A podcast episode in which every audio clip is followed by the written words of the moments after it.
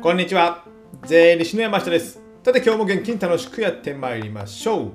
今日はですね、まあ、お金の話ではなくてですね、まあ、ちょっと仕事術的な、えー、仕事ハック的なね話をしようかと思うんですけども、えー、仕事何の仕事かというとですねメールですね。メールを書くという。メールを送る。メールってもうね何年ぐらいあるんでしょうねこれってね。E メール電子メールっていうんですかね。もうメールってやっぱ必須の時代じゃないですか。まあ、今はね、LINE とかね、チャットみたいなのはあるんですけども、やっぱメールアドレスっていうのはやっぱり皆さん一人一つずつは持っててですね、仕事のやり取りって使うことが多いかと思いますので、このメールのね、書き方、送り方の僕なりの考え、えー、どういうふうにすれば仕事が早くなるか。というのをね、ちょっとね、解説したいかなと思ってます。で、なんでそう思ったかというとですね、あのー、これね、パートさんかな、うちのパートさんとのメールのやり取り、仕事をこれしてくださいとかね、お願いしますとか何かしらやり取りするときのやるやり取りするときに感じたことで、これってちゃん、なんか教えておいた方がいいなっていうのがあったからですね。もうちょっとそんな早くなるんじゃないとかね。書きすぎだよとかね。読んでもメール読んでも分かりにくいよみたいなことが結構あったのでその辺をねちょっと解説したいなと思ってます。じゃあねいくつかあるんですけども1つ目ねメールの挨拶とかね。挨拶文あるじゃないですか。お世話になります。なんとかなんとかの山下ですみたいなね。あれ必要ですか？僕、お世話になりますって使ったことあるから最近ですね。ほとんど使ったことないですね。挨拶もほぼない。おはようございますこんにちは。こんにちは、山下です。くらいです。ですので、もう文章が多くなると読むのがやっぱ面倒じゃないですか。まあお互いにですよ。ですので、僕はもう必要最低限にしています。で、その従業員さん、まあ、パートさんとかとの仕事のやり取りであれば、もうお世話になりますとか、おはようございます。いりませんよね。なんとかですだけでいいじゃないですか。山下ですだったら山下ですって。で、メールのね、アドレス見れば誰かわかるんですから、何々の件、何々お願いします。それだぐらいだけでいいじゃないですか。別にね、何かしら、えー、ね、そこにやり取りするのは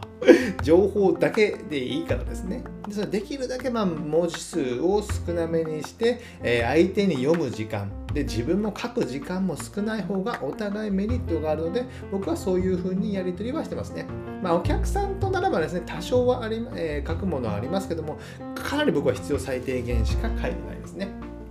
ですので挨拶文とか、えー、できるだけ少なくするっていうのが大切なのかなと思います。やっぱ情報が多くなってメールのね、件数も結構読むだけでも必死、えー、でそれに返信するのも大変っていうのがありますので、えー、要件だけを簡単に伝えて、えー、するっていうのは僕はね、えー、相手の気遣いもあるのかなと考えております。これがまあ1つ目ですね。じゃあ2つ目、えー、箇条書きで書く。僕、箇条書きの方がいいと思うんですね。メールとかですね。箇条書き。箇条書きっていうのは、例えばですね、えー、何何以下の書類をお願いしますってか、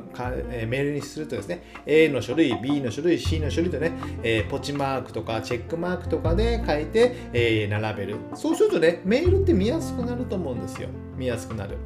えー、でですね、逆に、だらだら長い文章。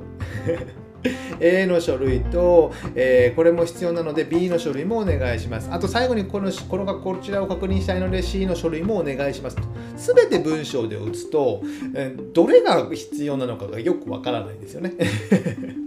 それも書類の名前が長くなると分かりにくいとかいうのになりますので、何かしらね、えー、これが欲しいとか、これを確認してとかね、いくつか、えー、なんかね、列挙するものがある時はね、ABC みたいな感じで、えー、ポチマークとか、えー、チェックマークとかをつけてですね、箇条書きにするっていうのがね、僕が大僕は大切なのかなと思います。それは書く方も、えー、楽ですし、読む方も楽だと思うんですよ。そこだけチェックするみたいな感じにしていけばですね、これはね、ちょっとメールになると意外とね、文章で皆さん書きがちですので、僕はね、えー、先ほど言っただらだら長く書かなくて、箇条書きで書くっていうのを活用しておりますので、こちらね、ぜひ活用していただけたらなと思います。読む方も結構大変なもんですよね、これね。書く方も大変ですけども あとですね、えー、続いて、えー、ななんでなんでしょうね、LINE とかね、あのチャット系だとね、ざっくばらんな、えー、箇条書きとかね、えー、文章にならないんですけども、このメールになるとなぜか文章になってしまうのね。えー、それでその次に言う一文を長くしない。一文を長くする人結構いるんですよね。えっ、ー、とね、ななんなんでしょうね。えー、まるで普通あまるで句読点の丸ね。丸で、えー、終わればそこで開業とか入れりゃいい。あと点があれば途中で開業とか吸ったりする場合があるんですけどもそれをね1行3行ぐらい続ける人がいるんですよ。そしたらねわーってね量が、えー、多くなるのなりますしパソコンの画面だとですねあの左から右に左右にね長く文章がなってしまいますのでなかなか読みづらいと思うんですよね。ですのでできるだけ、まあえー、いい場所で句読点で開業をするとかですねそうしないと、えー、どこがどこが途切れ途切れてどこが大切なところか分かりにくいんですよね。ですのでこの一文を長くしない、まあ、さっき箇条書きで書くっていうのと似たような形ですけどもあの箇条書きと一文を長くしない意識はかなり大切かなと思います。スマホがあるから最近スマホで読む方も多いのでその一文も短くしてもいいのかなと思います。それで開業するとかですね。そうすると意外と見やすくなるのかな。目のね、あの左右の目の動き 左右に来ると結構疲れるんですよね。疲れる。ですので、できるだけその左右の幅を、振れ幅を少なくするということで読みやすくなる文章になるのかなと思ってます。これ3つ目ですね。一文を長くしないということですね。あとね、結論から書く、4つ目。結論から書くのはいいかなと思ってます。何をしてほしいのか、何を聞きたいのかを最初書いて、その理由を、え次に書くとかですね。であれば、あであれば読みやすいんですよ。あ、何が知りたいんだな。じゃあこれだ、これだ、なんだなってね、頭で分かりやすいんですよね。あと、まあ、その質問の内容をタイトルにギュッとまとめて書くとかね。えー、日程調整の件とかね。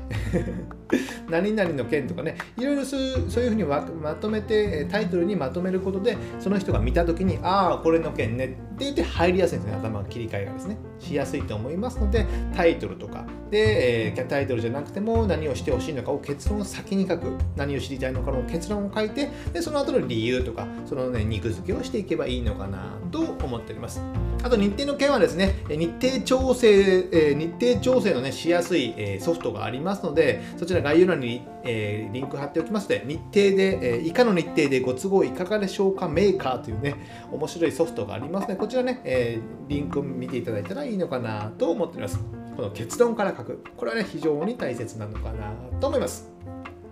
やっぱ相手に伝わらないと意味がないからですね。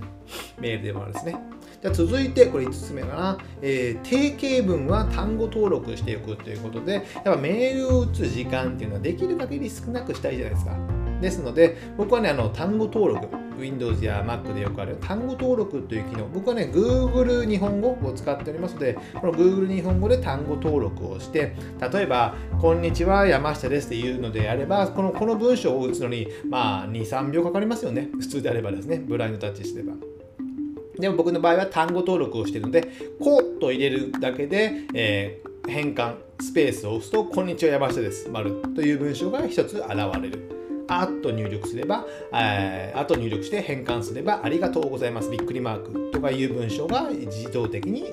えー、変換される。おって言えば、えー、例えばお客さんの名前がですね、会社名が出るとかですね、あと漢字、間違いやすい、ね、お客さんの名前の漢字とかも単語登録しておくことで間違いが減ったりすることになりますので、この単語登録ね、しておくだけでかなり仕事のあのメールのスピード、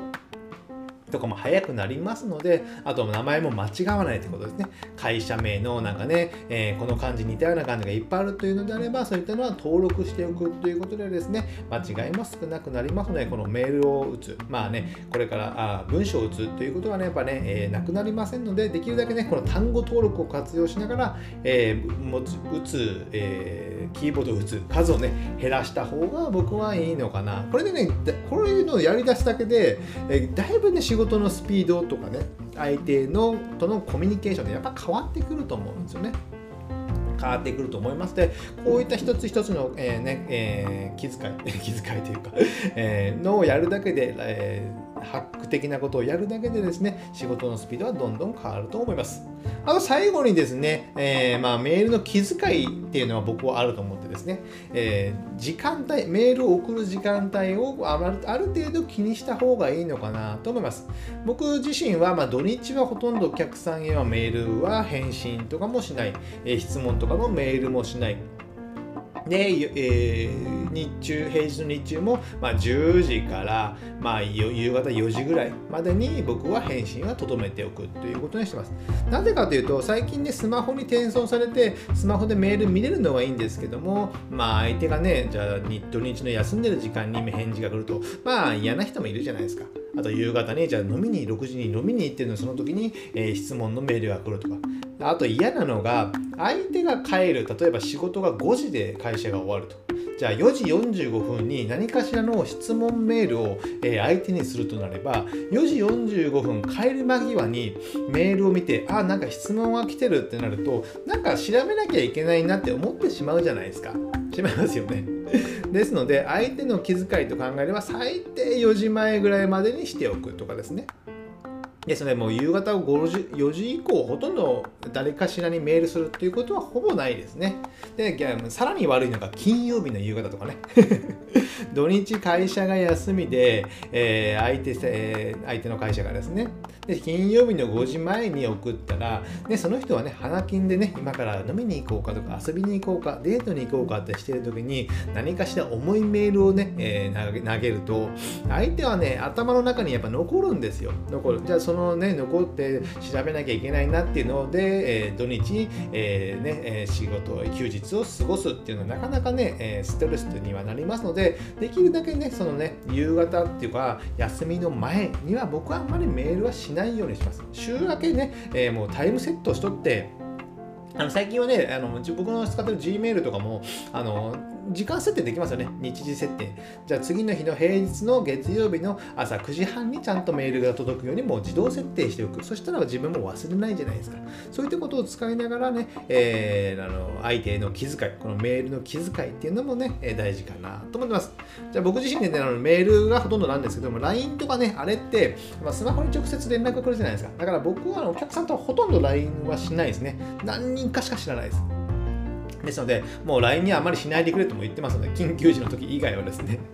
やっぱ土日に来てる来るとね、嫌じゃないですか。ですので、僕はあんまり LINE はしないようにしております。で最後ね、まとめとなりまして、やっぱメールのね、この文章をね、分かりやすく相手に伝えるためにどう打つかっていうことはね、非常に大切になりますので、えー今後ね、えーまあ、メールっていうのはなくならないとは思いますので、ぜひね、ここら辺を考えてもらう。あと、まあ、送る時間帯とか送り方っていうのもね、気を使うってことですね。で、このメールを見ればね、結構ね、仕事ができる人なのかできない人なのかこう分かるんですよ。ですので、なんかね、僕思ったのが、面接の時とかね、メールのやり取りで、なんかね、最初するとか、面接の前に、メール面接みたいな。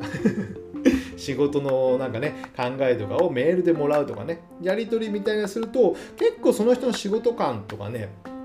仕事の出来具合が分かるのかなと思いますね。これね、意外といいのかなと思って、今度ね、採用することがあれば、メールでね、最初ね、えー確認することがあるので、やり取りしてもいいの、キャッチボールしたら、意外と面白いのかなと思いますので、こちらも参考にしていただけたらなと思います。では、今日はこれぐらいにしたいと思います。ではまた次回、えーお会いしましょう。さよなら